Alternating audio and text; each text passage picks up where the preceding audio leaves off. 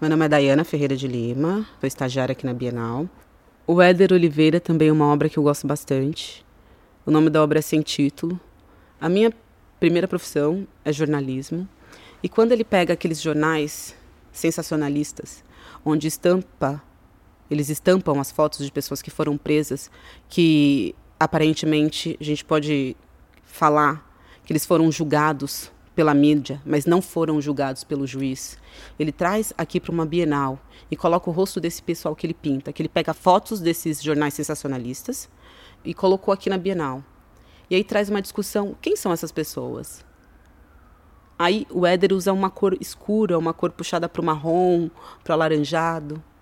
E aí todo mundo fala, ah, eles são negros, são presidiários, estão com um olhar triste.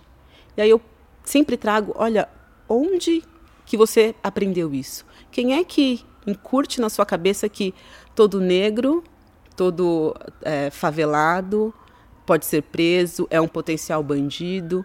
E aí eu mostro os jornais. E sempre eles perguntam: ah, mas a gente não pode acreditar em tudo que o jornal fala? E eu, eu, eu jogo de novo, mas você acha que tudo que está no jornal está certo? Está errado? Você não acha que tem um recorte? E vou sempre explica, explicando essa questão. Olha, quem é que coloca no jornal?